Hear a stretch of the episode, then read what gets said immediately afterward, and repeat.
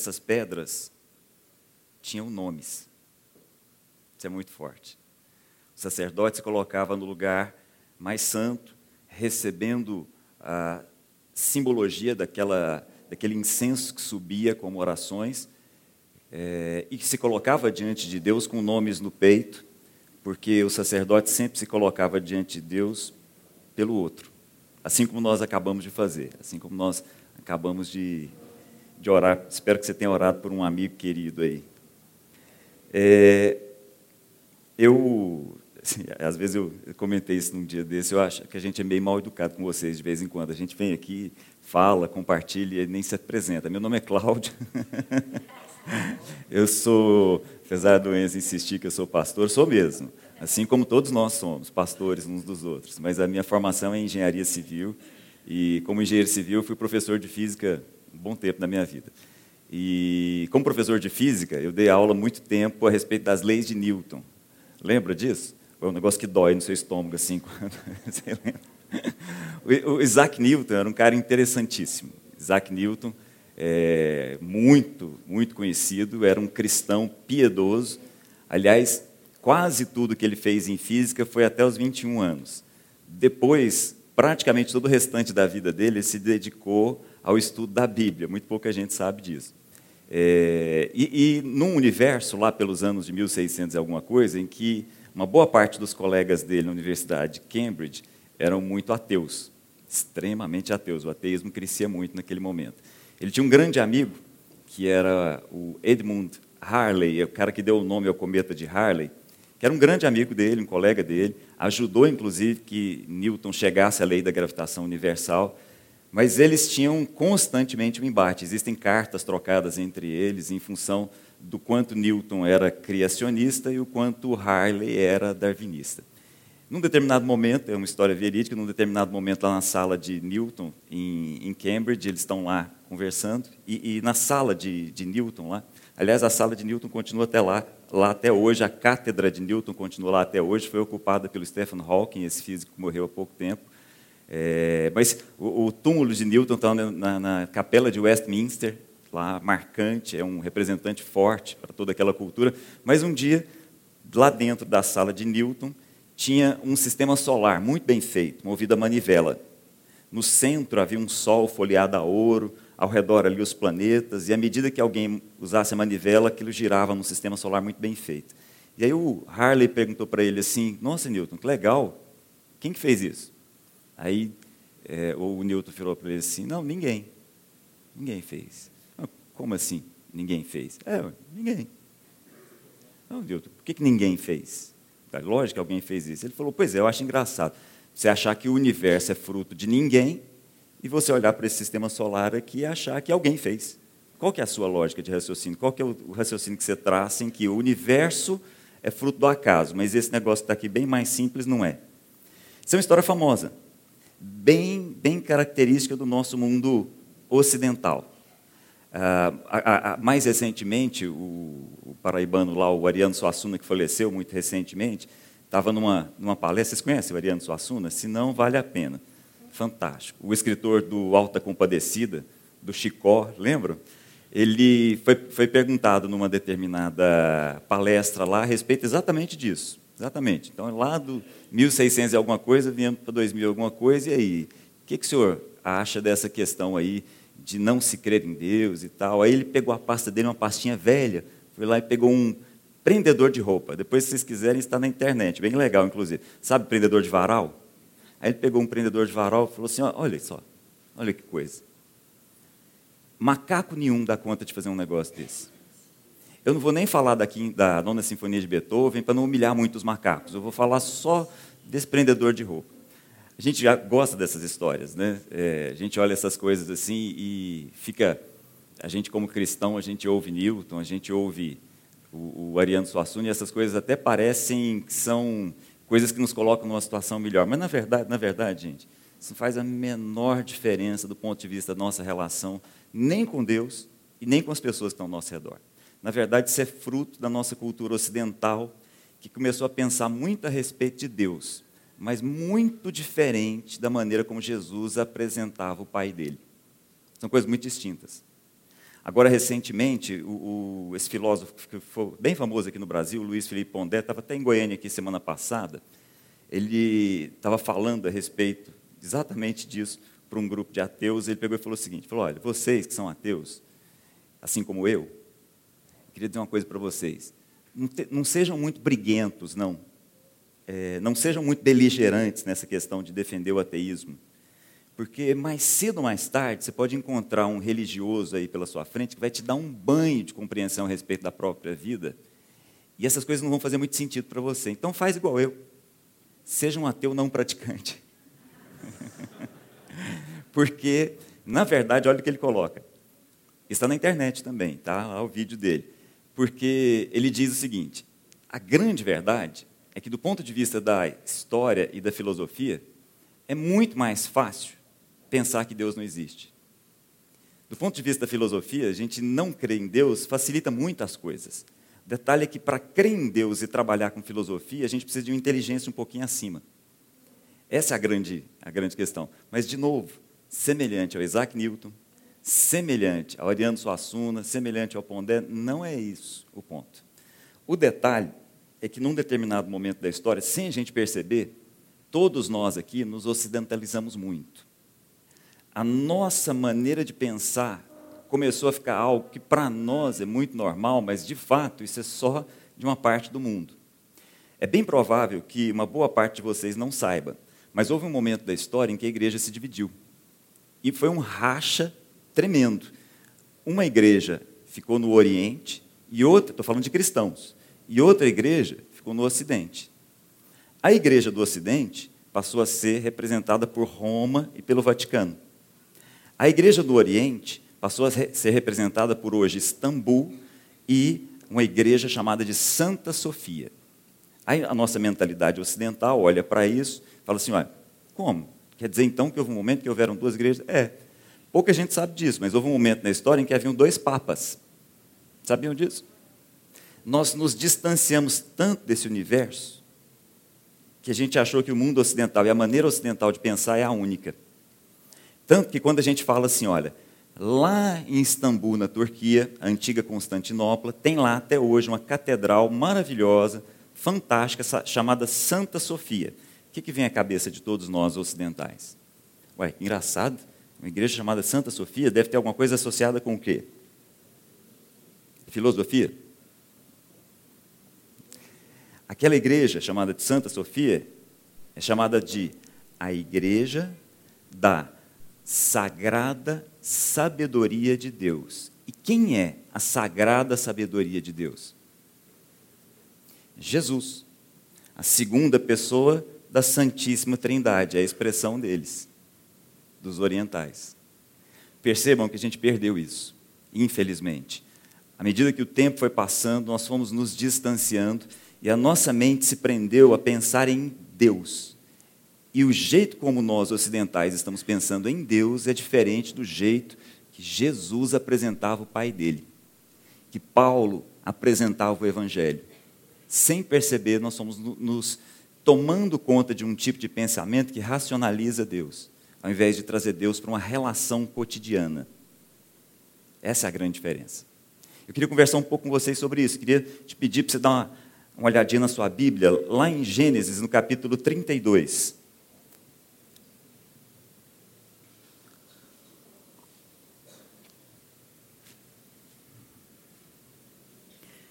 Um texto muito conhecido, muito, muito conhecido. E por ser tão conhecido, a gente disfarça e não acha ele estranho, mas na verdade é um texto muito esquisito. Se a gente for muito honesto, a gente vai olhar para esse texto e vai achar ele, com toda sinceridade, muito estranho.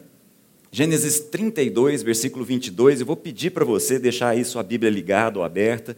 A gente vai ler alguns textos e é fundamental que você acompanhe junto comigo que nós vamos ler aí, ok? Acharam? Naquela noite, Jacó levantou-se, suas duas mulheres, suas duas servas, seus onze filhos, para atravessar o lugar chamado Passagem do Jaboque, ou, dependendo da sua versão, aí, Val de Jaboque, um vale. Então, Jacó estava saindo lá da Mesopotâmia, Jacó estava saindo lá do Irã, do Iraque, estava indo em direção à Palestina. No meio do caminho havia um córregozinho chamado Jaboque, num vale. Jacó está nesse lugar, e é simbólico que ele esteja num vale. Jacó, versículo é, 23, depois de havê-los feito atravessar o ribeiro, fez passar também tudo o que possuía. Nesse momento da vida de Jacó, ele era muito rico. Ele passou todo mundo, passou toda a família dele, suas esposas, seus filhos, seus servos e seus bens. Versículo 24. E Jacó ficou sozinho. Aí vem o um ponto, muito esquisito. A gente aqui, porque já, já se acostumou. Aí está lá Jacó sozinho, à noite, num vale. Então um homem, do nada, se pôs a lutar com ele até o amanhecer. Gente, na boa, assim, vamos ser honestos, estamos só nós aqui mesmo, né? Está filmado, mas depois a gente apaga essa parte. Muito estranho, não? Está lá Jacó, sozinho, só, passou todo mundo adiante. De repente aparece um homem, começa a lutar com ele, começa a lutar com ele até o amanhecer. Não é uma cena estranha? Ou não, só eu que acho. Não é esquisita? Vamos continuar. Não continua continua bem estranho. Quando o homem viu que não poderia dominar Jacó, tocou-lhe na articulação da coxa, de forma que a deslocou enquanto lutavam. Então o homem lhe disse: Deixe-me ir, pois já desponta o dia. Mas Jacó respondeu: Não te deixarei ir, a não ser que me abençoe. O homem lhe perguntou: Qual o seu nome? Jacó, respondeu ele. Então disse o homem: Seu nome não será mais Jacó, mas sim Israel, porque como príncipe lutaste com Deus e prevaleceste. Ou, dependendo da sua versão, porque você lutou com Deus e com os homens e venceu. Versículo 29. Prosseguiu Jacó: Eu te peço, me diga o seu nome. Ele respondeu: Por que, que você pergunta o meu nome? E o abençoou ali. Jacó chamou aquele lugar de Peniel, pois disse: Sabia que homem era aquele. Via a Deus face a face e a minha vida foi poupada. Ao nascer do sol, atravessou Peniel mancando por causa da coxa. Por isso, até hoje, até os dias de hoje, os israelitas não comem o músculo ligado à articulação da coxa, do quadril, porque esse músculo, Jacó, foi ferido. É, é, eu me lembro uma vez, almoçando com um, um judeu em São Paulo, brasileiro. Eu perguntei para ele assim: a gente pode pedir qualquer coisa? posso pedir carne de porco, por exemplo? Ele falou: não, tranquilo, não tem nenhum problema não. Eu sou judeu, mas não sou religioso, não. Eu só não como picanha. Eu falei: picanha? É, por quê? Não, é porque tem uma tradição lá em casa que picanha faz parte da, de uma região da coxa lá, onde o Jacó, que você nunca deve ter ouvido falar, teve um toque de um anjo. Então, lá em casa a gente não come picanha. Eu achei aquilo engraçado, exatamente por causa desse texto. Exatamente esse o ponto. Nem sabia, não conheço nada de carne, mas picanha está ligada à articulação da coxa na concepção deles. Mas o fato é que nós estamos aqui numa situação em que Jacó está sozinho, começa a lutar com um homem, e aí, num diálogo muito estranho, ele pergunta assim: vem cá, qual é, que é seu nome? Aí Jacó fala: Jacó. Ó, é o seguinte, a partir de hoje seu nome não vai ser Jacó mais, seu nome agora vai ser Israel. El é Deus. Israel é príncipe que luta com Deus, ou príncipe com Deus. Então, a partir de hoje seu nome não vai ser mais Jacó, vai ser Israel, príncipe com Deus. Aí Jacó pergunta para ele: e o seu nome? Qual é? Ele responde: por que, que você pergunta o meu nome? E vai embora. E some, literalmente. Muito sui generis, né? Mas é que a nossa cabeça é ocidental. A gente tem dificuldade de raciocinar essas questões.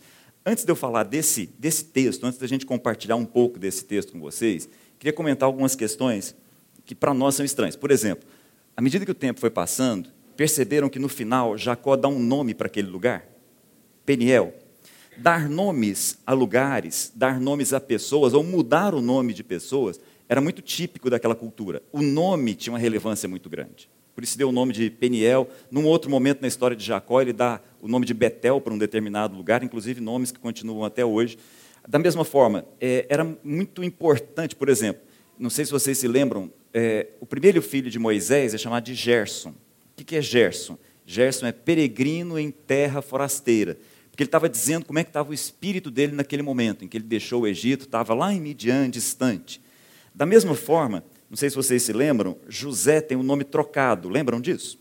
Quando José vai para o Egito, um dos filhos de Jacó, ele tem um nome trocado para Zafenat Paneia, um nome egípcio.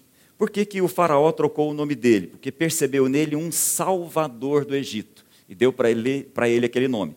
Tinha o contrário também, o contrário também era verdadeiro. Por exemplo, Daniel não se chamava de fato Daniel, o nome dele era Beltesazar, não sei se vocês lembram disso. Quando ele foi para a Mesopotâmia, Nabucodonosor trocou o nome dele. Para quê? Para deixar claro quem manda. A mesma coisa que Nabucodonosor fez com o último rei de Israel, que chamava Matanias. Nabucodonosor trocou o nome dele para Zedequias. De novo, para dizer o seguinte: estou trocando seu nome porque sou eu que mando. Ter o controle do seu nome significa que sou eu que mando em você. Como você é rei, sou eu que mando nessa turma toda que está aqui. Nomes eram importantes. E interessante que quando o nome era trocado, a Bíblia e o escritor nem discutia. Então, daí para frente é Daniel, não é mais Beltzazar. Daí para frente é Zedequias, não é mais Matanias. Interessante isso, porque aquela cultura era forte. Nomes eram muito importantes. Essa pergunta que Jacó fez, qual é o seu nome, não é uma pergunta incomum em relação a Deus. Concordam? Lembram de um outro momento em que isso aconteceu? Há um outro momento na história em que Moisés pergunta para Deus qual era o nome dele. Lembram disso? Há um momento na história em que Moisés tem um encontro forte que mudou tudo na vida dele. E aí, ao encontrar, ao Moisés se encontrar com Deus, Deus chega para ele e fala assim: Olha, seguinte, eu sou o El, eu sou o Deus de Abraão, de Isaac e de Jacó. Então ele está se apresentando. Eu sou o Deus dos seus antepassados. Beleza? Beleza. Aí a conversa continua, é um diálogo longo, está lá em Êxodo capítulo 3, se você quiser dar uma olhada. Num determinado momento, Moisés pergunta para Deus: Mas quando eu for lá conversar com os israelitas, e eles me perguntarem qual é o seu nome, o que, que eu vou dizer? Aí Deus dá uma resposta que a gente acha que é um nome, mas não é um nome, é uma expressão. Deus diz assim: Eu sou o que sou. Isso não é um nome. Entendeu o que eu digo? Isso é uma expressão. Moisés, não é o meu nome que interessa, é o que eu sou que interessa. Só que esse eu sou o que sou acabou se transformando numa expressão que é Yahvé, Javé, Jeová. Isso foi traduzido de diversas formas e está aí na nossa Bíblia até hoje. Então, essa questão do nome é uma questão importante, por isso que eu estou batendo nessa tecla? É que, quando o nome de Jacó é trocado, e quando Jacó pergunta o nome do homem que lutou com ele e fica sem resposta, isso merece um certo cuidado da nossa. Isso merece uma certa atenção. Mas antes da gente voltar nesse texto, eu queria voltar com vocês ao Jacó, que a gente não costuma contar a história. Volta, por favor, no capítulo 25 de Gênesis. Eu sei que é uma história conhecida, sei que praticamente todos vocês devem conhecer essa história, mas eu queria lembrar com vocês algumas questões que são relevantes aqui na relação de Jacó com o pai dele. Quem era o pai de Jacó? Isaac. Abraão, Isaac e Jacó são os patriarcas, são os pais da nação de Israel. Muito bem. Só que a Bíblia, ela não esconde nada. É importante a gente ter noção disso. A gente costuma não ler algumas coisas, mas a Bíblia escreve claramente tem uma coisa muito relevante, assim, ver como é que está o nosso tempo. É, vocês lembram da história de Davi e Jonatas? Vou abrir um parêntese aqui, não tem nada a ver com a nossa questão aqui, não, mas acho que é relevante a gente falar sobre isso. Jonatas era o filho mais velho de Saul. No momento em que o rei de Israel era Saul e Davi era só um menino, que vai de repente lutar contra um gigante e vence essa batalha, ele volta para casa e fica amigo do filho do rei. O nome do filho do rei é Jonatas. A Bíblia nos conta que a relação entre eles, Davi e Jonatas, passou a ser uma relação de amizade profunda entre os dois.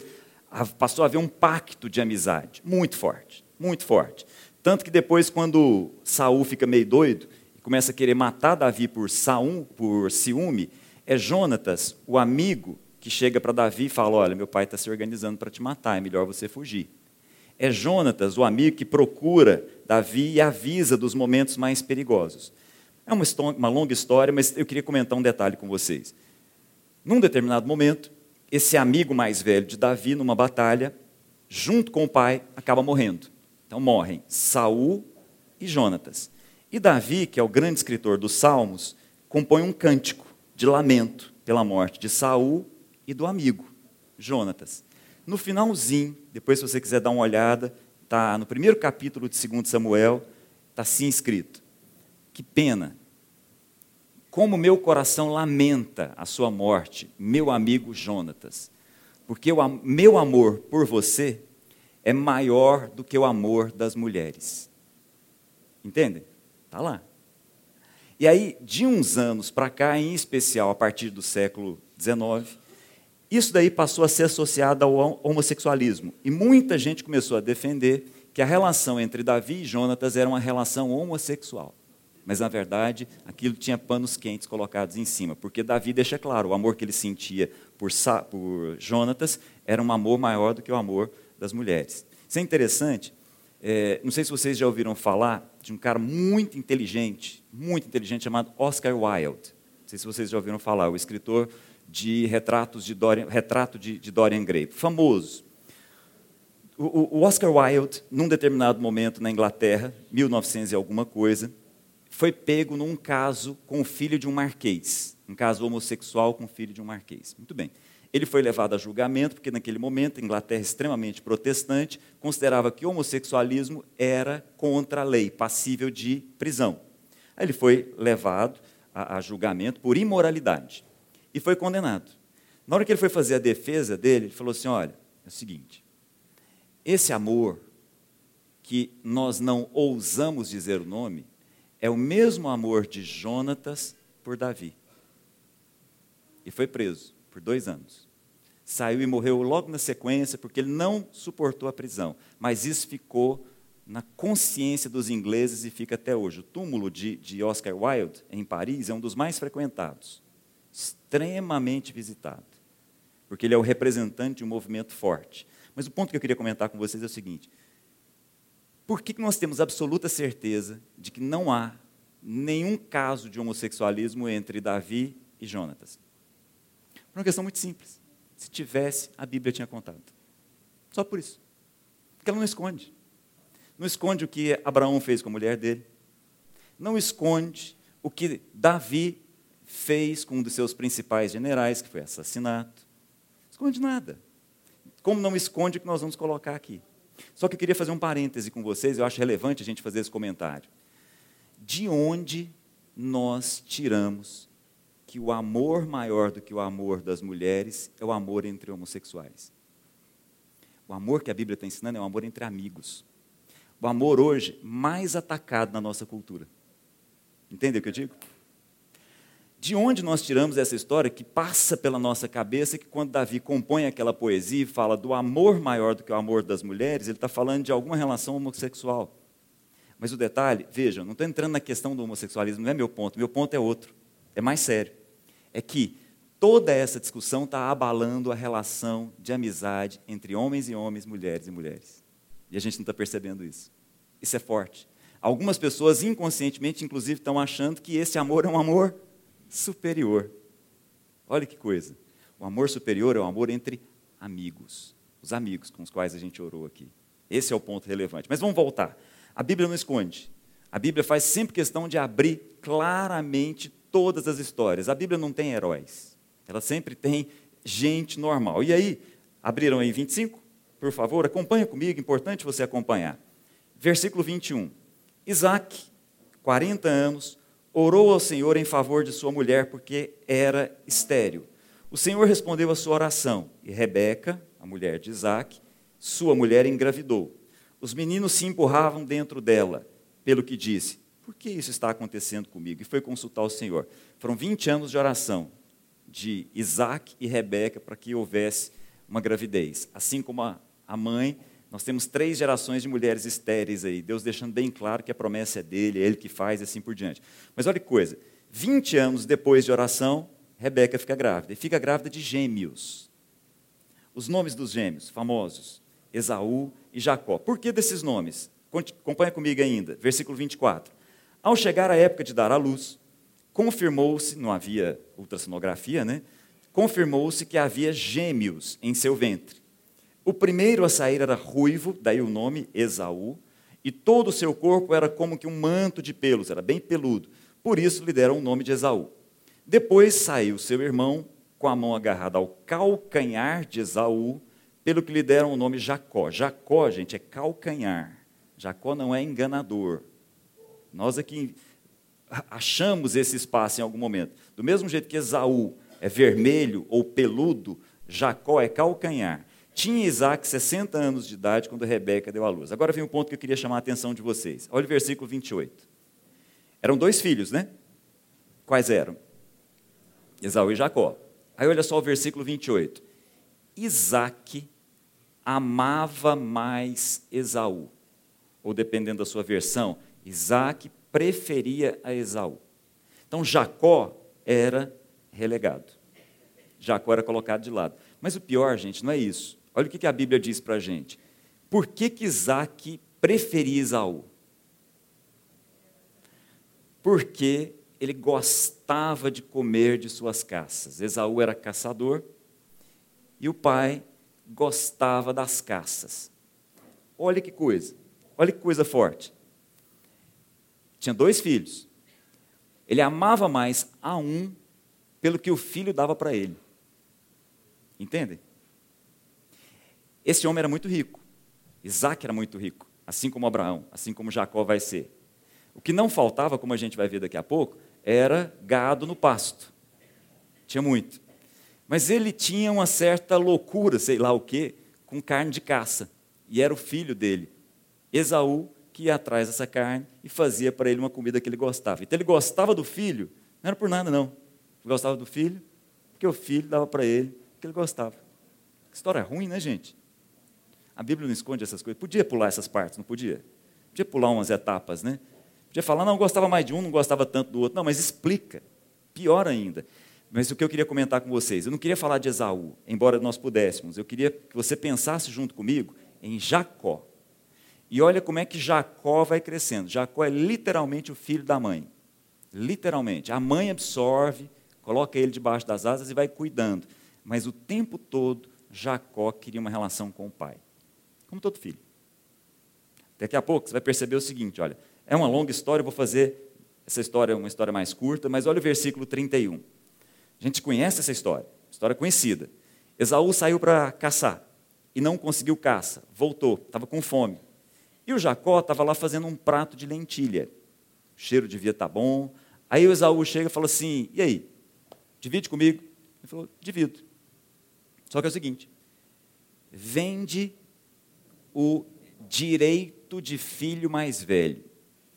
Para a nossa cultura, nós estamos falando de 4 mil anos. Muito estranho, né? O que é isso? Como assim filho mais velho? Eles não eram gêmeos? Quem que era mais velho? Engraçado isso, né? Nada a ver com a nossa cultura. Mais velho porque ele saiu primeiro. Quem saiu primeiro? Esaú. Aí você fala assim, mas por que essa preocupação? Nós estamos falando de uma cultura muito distante, onde as pessoas morriam com muita facilidade. E havia uma preocupação muito grande na manutenção do clã, manutenção da tribo, manutenção da família. Então, o filho mais velho, mesmo que fosse gêmeo, tinha todo um cuidado. Por exemplo, na hora de dividir a herança, se fossem dois, dois terços da herança ficava com o filho mais velho. Se fossem vários, metade da herança ficava com o filho mais velho, o restante era dividido com todos os outros. Qual era o objetivo? Manutenção do clã. Entendem o que eu digo? Manutenção daquele nome, manutenção daquela família, perpetuação daquela história. Muito bem. Só que olha que coisa, esse era o direito do filho mais velho. Percebem que Esaú nem aí para isso. Aí alguém fala assim, ó, mas ele estava morrendo de fome. Gente, nada a ver. Absolutamente nada a ver. Nós estamos aqui num contexto de um grupo nômade, do qual o pai era o patriarca junto com um monte de gente, servos e servas. Então, ele não estava morrendo de fome a ponto de não ter nenhuma comida e a única comida naquele lugar lá fosse a de Jacó. Não é isso. Tanto que o texto explica. O detalhe é que aquilo para Esaú tanto fazia. Direito de primogenitura para quê? Essa relação com meu pai é uma relação em função do que ele gosta. Só que era no caso de Jacó. Jacó via no direito de primogenitura a chance, a oportunidade de, quem sabe, ter um outro nível de relação com o pai. Isso continua. Pula para mim, por favor, vou andar rápido aqui. Vai lá no capítulo 27, por favor. Pula duas páginas aí, olha só o, vers o versículo primeiro. Tendo Isaac envelhecido, seus olhos ficaram tão fracos, versículo 1, que ele já não podia enxergar. Certo dia, chamou Esaú, seu filho mais velho, e lhe disse: Meu filho, ele respondeu: Estou aqui. Disse-lhe Isaac: Já estou velho e não sei o dia da minha morte. Só um parêntese: Isaac vai morrer mais ou menos 30 anos depois dessa história. Interessante, né? Bem depois. Pegue agora suas armas, o arco, a aljava, e vá ao campo caçar alguma coisa para mim. Prepare-me aquela comida saborosa que eu tanto aprecio e traga-me para que eu coma e o abençoe antes de morrer. Olha que coisa, gente. Olha que coisa. Não faz o menor sentido isso daqui. Essa cerimônia de abençoar os filhos era muito séria. Mais adiante nessa história, Jacó se encontra com um filho que ele ficou distante, o próprio José. Quando ele conhece os filhos, Efraim e Manassés, ele faz questão de chamar os dois filhos de José e abençoar os dois. Isso que Isaac está fazendo faz o menor sentido, até porque, alguns anos antes, o direito de primogenitura foi vendido. Então, se ele tivesse que escolher algum, ele deveria escolher quem? Jacó. Mas ele amava Esaú. Por que ele amava Esaú? Por causa da comida, né? Por causa do estômago, por causa daquilo que ele podia obter, por causa daquilo que o filho podia dar. E aí, essa história também é conhecida, e aí a mãe ouve ali o que estava acontecendo e arma um teatro que a gente conhece. Então a mãe, Rebeca, pega o filho, que Jacó era filho da mãe, pega o menino, protege, fala o seguinte: vai lá no curral, pega lá um novilho e vamos fazer ele rápido aqui. Rapidinho. Aí o menino reluta. Fala, que isso, mãe? Como é que você vai fazer um negócio desse? todo mundo sabe, meu pai está cego, mas não está doido. Ele vai perceber, nossa pele é diferente, nosso cheiro é diferente, é, são coisas muito distintas. Ele perdeu a visão, mas não perdeu o olfato, não perdeu a audição, não. A mãe, pode deixar, eu organizo, eu resolvo isso daí. Vamos organizar sua roupa, vamos organizar seu perfume, vamos organizar tudo aqui. Olha o versículo 12. Aí Jacó pergunta, mas se o pai me apalpar, vai parecer que estou tentando enganá-lo. Olha só o que, que vem aqui. Fazendo-me, fazendo de tolo. Em vez de bênção, eu vou atrair para mim maldição. Aí olha o que, que a mãe dele ensina para ele. Olha como é que as relações familiares aqui são excelentes. Disse-lhe a mãe: caia sobre mim a maldição, meu filho. Faça apenas o que eu digo. Vá e traz lá um novilho para a gente fazer. Estão entendendo? A história é a Bíblia que está contando. Essas são as relações familiares entre Isaac, Rebeca, Esaú e Jacó. Vamos continuar. Vai lá no versículo 20. Isaac perguntou ao filho, aí depois já chega, né? Está rolando ali o teatro todo, toda aquela, aquela farsa. Jacó está lá disfarçado de Esaú. Aí Isaac pergunta para ele, versículo 20. Isaac perguntou ao filho: Como é que você encontrou essa casa tão depressa, meu filho? Olha a resposta que ele dá. Olha quem que, ele, que Jacó trouxe para a história. quem que Jacó trouxe para a história? O seu Deus. Perceberam? Olha, ele respondeu: O Senhor, o seu Deus, a colocou no meu caminho. A história que já estava ruim, está ficando cada vez pior, né? Mas aí vem uma coisa que eu acho muito relevante. Muito. Bom, o teatro vai rolando, aquilo vai acontecendo. É, Isaac está desconfiado do que está acontecendo, mas aí ele resolve fazer um tiro definitivo. Versículo 26. Então Isaac, seu pai, lhe disse: Vem cá, meu filho, me dá um beijo. Gente, fico imaginando para Jacó o quanto ele queria ser Esaú o quanto ele queria que esse beijo fosse o beijo em Jacó. O quanto ele queria que o pai estivesse dando um beijo nele, sabendo que era Jacó, e não pensando que ele fosse Isaú. Entendem o que eu digo? Olha só. Quando sentiu, versículo 27, ele se aproximou e o beijou. Quando sentiu o cheiro de suas roupas, Isaac o abençoou. Na hora, sentiu o cheiro e falou: agora não tenho dúvida. As roupas eram do irmão. Ah, o cheiro de meu filho é como o cheiro de um campo que o Senhor abençoou. Que Deus lhe conceda o céu, o orvalho, e começa uma bênção linda. Linda a bênção que vem aí, na sequência. E abençoa. Muito bem. O resto da história, vocês conhecem bem. O fato é que Esaú chega atrasado, lógico, né? Lógico, não podia ser diferente. Foi buscar a caça ainda. Chega lá e vai fazer a comida. E aí descobre tudo. Versículo 41. Esaú guardou rancor contra Jacó por causa da bênção que seu pai lhe dera. E disse a si mesmo: dois pontos. Olha o que, que o irmão gêmeo está dizendo. Os dias de luto pela morte de meu pai estão próximos. Ele vai morrer só anos depois. Mas ok. Então matarei meu irmão Jacó. Isso para mim está resolvido. Resolvido. O que ele fez aqui não tem perdão. 42. Quando contaram à mãe, quando contaram a Rebeca que o seu filho Esaú dissera, ela mandou chamar Jacó, seu filho mais novo, e ele disse: Esaú está se consolando com a ideia de matá-lo. Ouça, pois o que lhe digo, meu filho, fuja imediatamente. Fuja para a casa do meu irmão, do seu tio Labão, lá na Mesopotâmia, lá em Arã. Fique com ele algum tempo, até que se passe o furor do seu irmão. Quando seu irmão não estiver mais irado contra o que você é, fez e esquecer, mandarei buscá-lo porque perderia eu os dois num só dia. Que dois queria a mãe ia perder? Isso é interessante. Ora, se por acaso Isaac morresse e Esaú matasse Jacó, quem é que a mãe estava perdendo? Quais os dois que a mãe estava perdendo?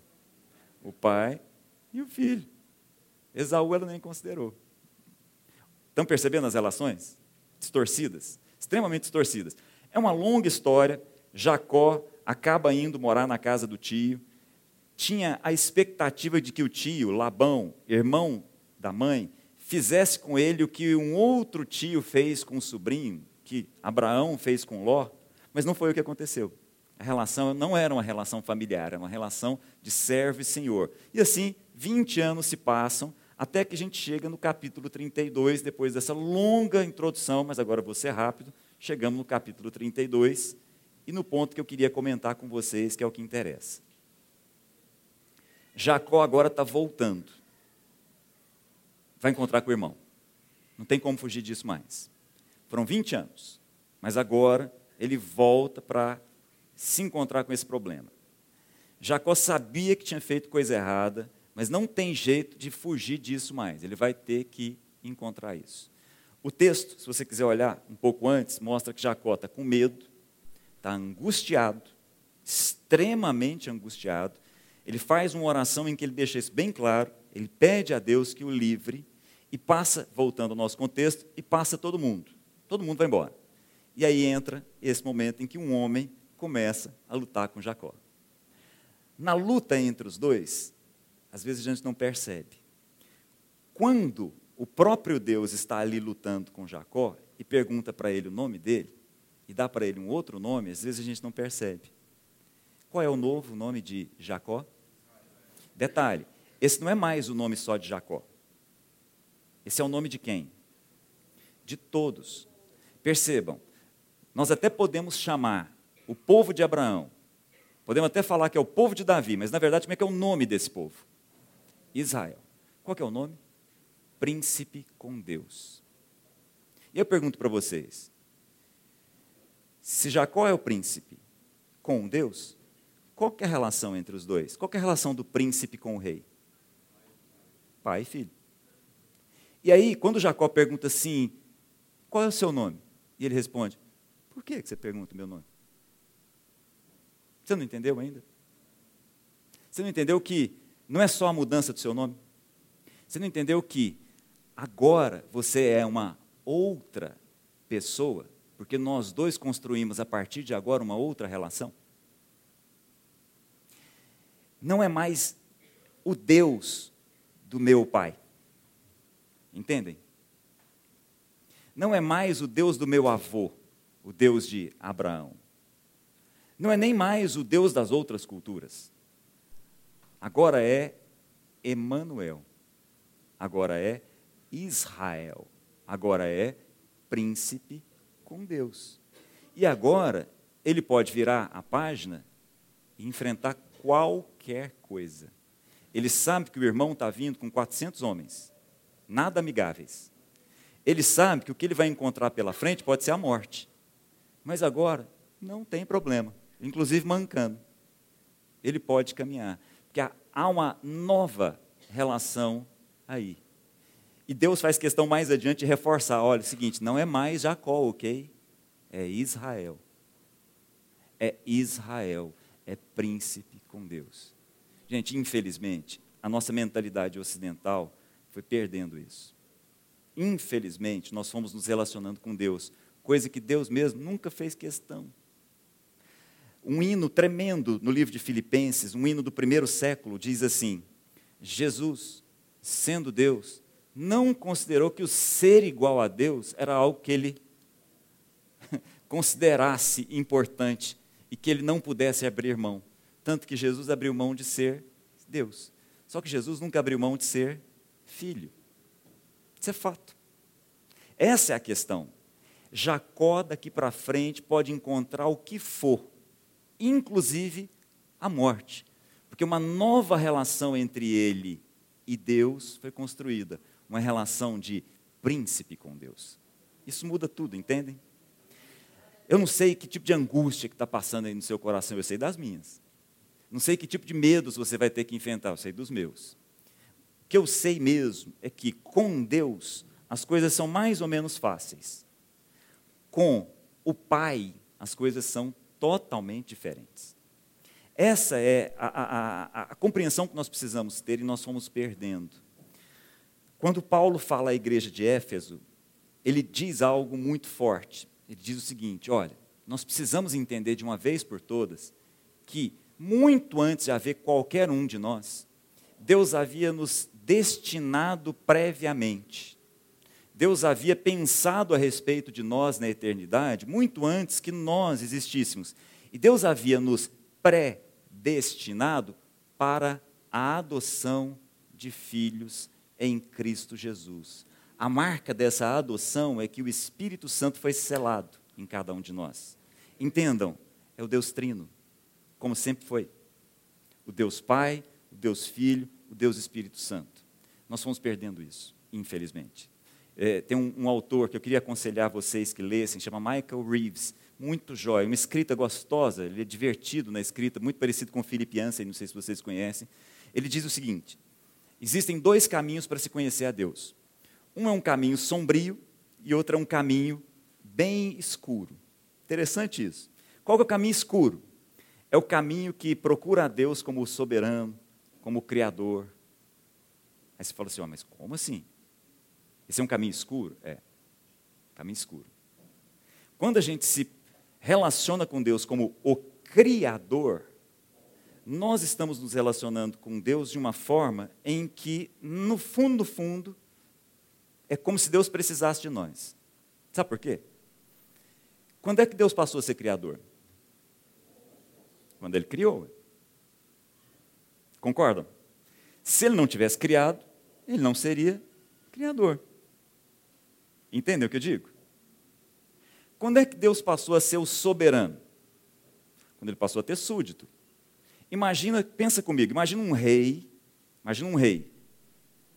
Um rei num castelo e ninguém. Imagina a cena. Um rei, está lá num castelo maravilhoso, está lá o rei e um castelo. Ele é rei? Não, só vai ter, só vai poder ser rei se tiver súditos, se tiver gente lá. Entendem? Sem perceber, esse é um caminho escuro.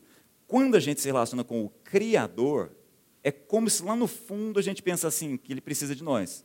Porque, na verdade, ele passou a ser criador quando ele criou. E como nós somos criação, então a gente depende, no fundo, no fundo dele, mas ele também depende um pouquinho de nós. Tanto assim que a gente pode fazer como os pais de Jacó estão ensinando, algumas trocas com Deus. Isso é bobagem. Quando a gente ouve de Deus o seguinte, olha, não é o meu nome, é o que eu sou. O que ele está ensinando para a gente? O que, que Deus é de eternidade a eternidade? Muito antes de haver qualquer criação, já existia filho. Então Deus é Pai. Entendem? Eu sou o que sou. Eu sou o que sou o quê? Pai, de eternidade e eternidade, que envia o Filho, que nos abençoa com seu Espírito. O Oriente tem isso muito claro. Todas as vezes que o Oriente cristão representa Deus, representa como a Santíssima Trindade. Nós fomos nos perdendo porque a gente começou a achar que Trindade é um assunto complicado. Algumas pessoas dizem assim: não, trindade para mim não é um assunto complicado, não. A trindade para mim é assim como eu. Eu sou corpo, alma e espírito, do mesmo jeito que Deus é Pai, Filho e Espírito. Nada a ver, gente. Bobagem. Nós não somos três pessoas. Nós até podemos dividir o nosso ser em partes. É, inclusive, um, um jeito muito ocidental de dividir em corpo, alma e espírito. Os orientais dividem só em duas. Mas, enfim, nós não somos três pessoas. Deus é três pessoas, para nos ensinar que Ele é, antes de mais nada, relacionamento antes de qualquer coisa. Deus é relação entre si e com a gente. E aí, só para a gente terminar, vai, por favor, no outro capítulo, só para a gente ver como é que foi esse encontro, temido encontro aí. Versículo 3. Jacó, versículo capítulo 33 de Gênesis. Jacó acaba se encontrando com Esaú, aí Jacó passou à frente de todo mundo, aproximou-se do seu irmão, curvou-se até o chão sete vezes mas Esaú, que chegou com 400 homens, com certeza a intenção não era boa. Já, é, Esaú correu, versículo 4, ao encontro de Jacó, estava lá no chão, abraçou-lhe ao pescoço e o beijou, e eles choraram. Cena linda, maravilhoso, fruto do próprio Deus, porque só Deus para perdoar um rancor e uma mágoa nessa proporção durante anos. Mas eu queria terminar com vocês dizendo o seguinte: olha o versículo 12. Então Esaú falou o seguinte para Jacó: Vamos seguir em frente, eu acompanharei. Jacó, por ele, disse: Meu senhor, sabe que as crianças são frágeis e que estão sob os meus cuidados. Afinal de contas, gente, como é que estava Isaac? Desculpa, como é que estava Esaú? 400 homens. Como é que estava Jacó? Com a família, ok? Aí Esaú fala: Vamos comigo? Aí Jacó fala: Não, não dá ele fala: Meu senhor sabe, as crianças são frágeis e estão sob os meus cuidados. Ovelhas, vacas que amamentam, tudo, todas com cria. Se forçá-los demais da caminhada, um só dia que seja, todo o rebanho morrerá. Por isso, meu senhor, vai à frente. Pode ir, caminhe aí. Eu vou, logo na sequência, a gente se encontra lá mais na frente em Seir. Esaú sugeriu: Permita-me então deixar alguns homens com você. Aí Jacó diz o seguinte: Para quê? ter sido bem recebido já me foi suficiente. Jacó agora tem uma suficiência, Jacó agora tem uma plenitude muito grande, que não é do encontro com o irmão, é do encontro do capítulo 32. Ele agora está pleno, totalmente pleno. Lógico, uma alegria enorme encontrar o irmão, viver a experiência do perdão, mas a suficiência dele está no encontro anterior, porque o nome dele qual que é agora? príncipe com Deus. Amém? E para terminar, ele diz o seguinte: é, pode caminhar, não tem, não tem problema, eu vou, depois a gente vê tá mais na frente, pode caminhar, não tem problema nenhum. É, eu vou, a partir de agora, no ritmo das crianças e das ovelhas. O ritmo de vida dele mudou completamente a partir de agora. O ritmo da vida dele não é mais o mesmo. Por quê? Porque agora, gente, ele ouviu aquilo que a vida toda ele quis ouvir: que ele tinha pai, que ele não era órfão. Jacó, que tinha aquela relação, aquela relação terrível com o pai, que é Isaac, que é um dos patriarcas, que é um dos homens mais importantes na história do povo de Israel, mas se ele tinha uma relação péssima com o filho. Ele ouviu o seguinte: sua relação aí com seu pai é ruim. É o seguinte, entenda, a partir de agora você é príncipe comigo. Amém?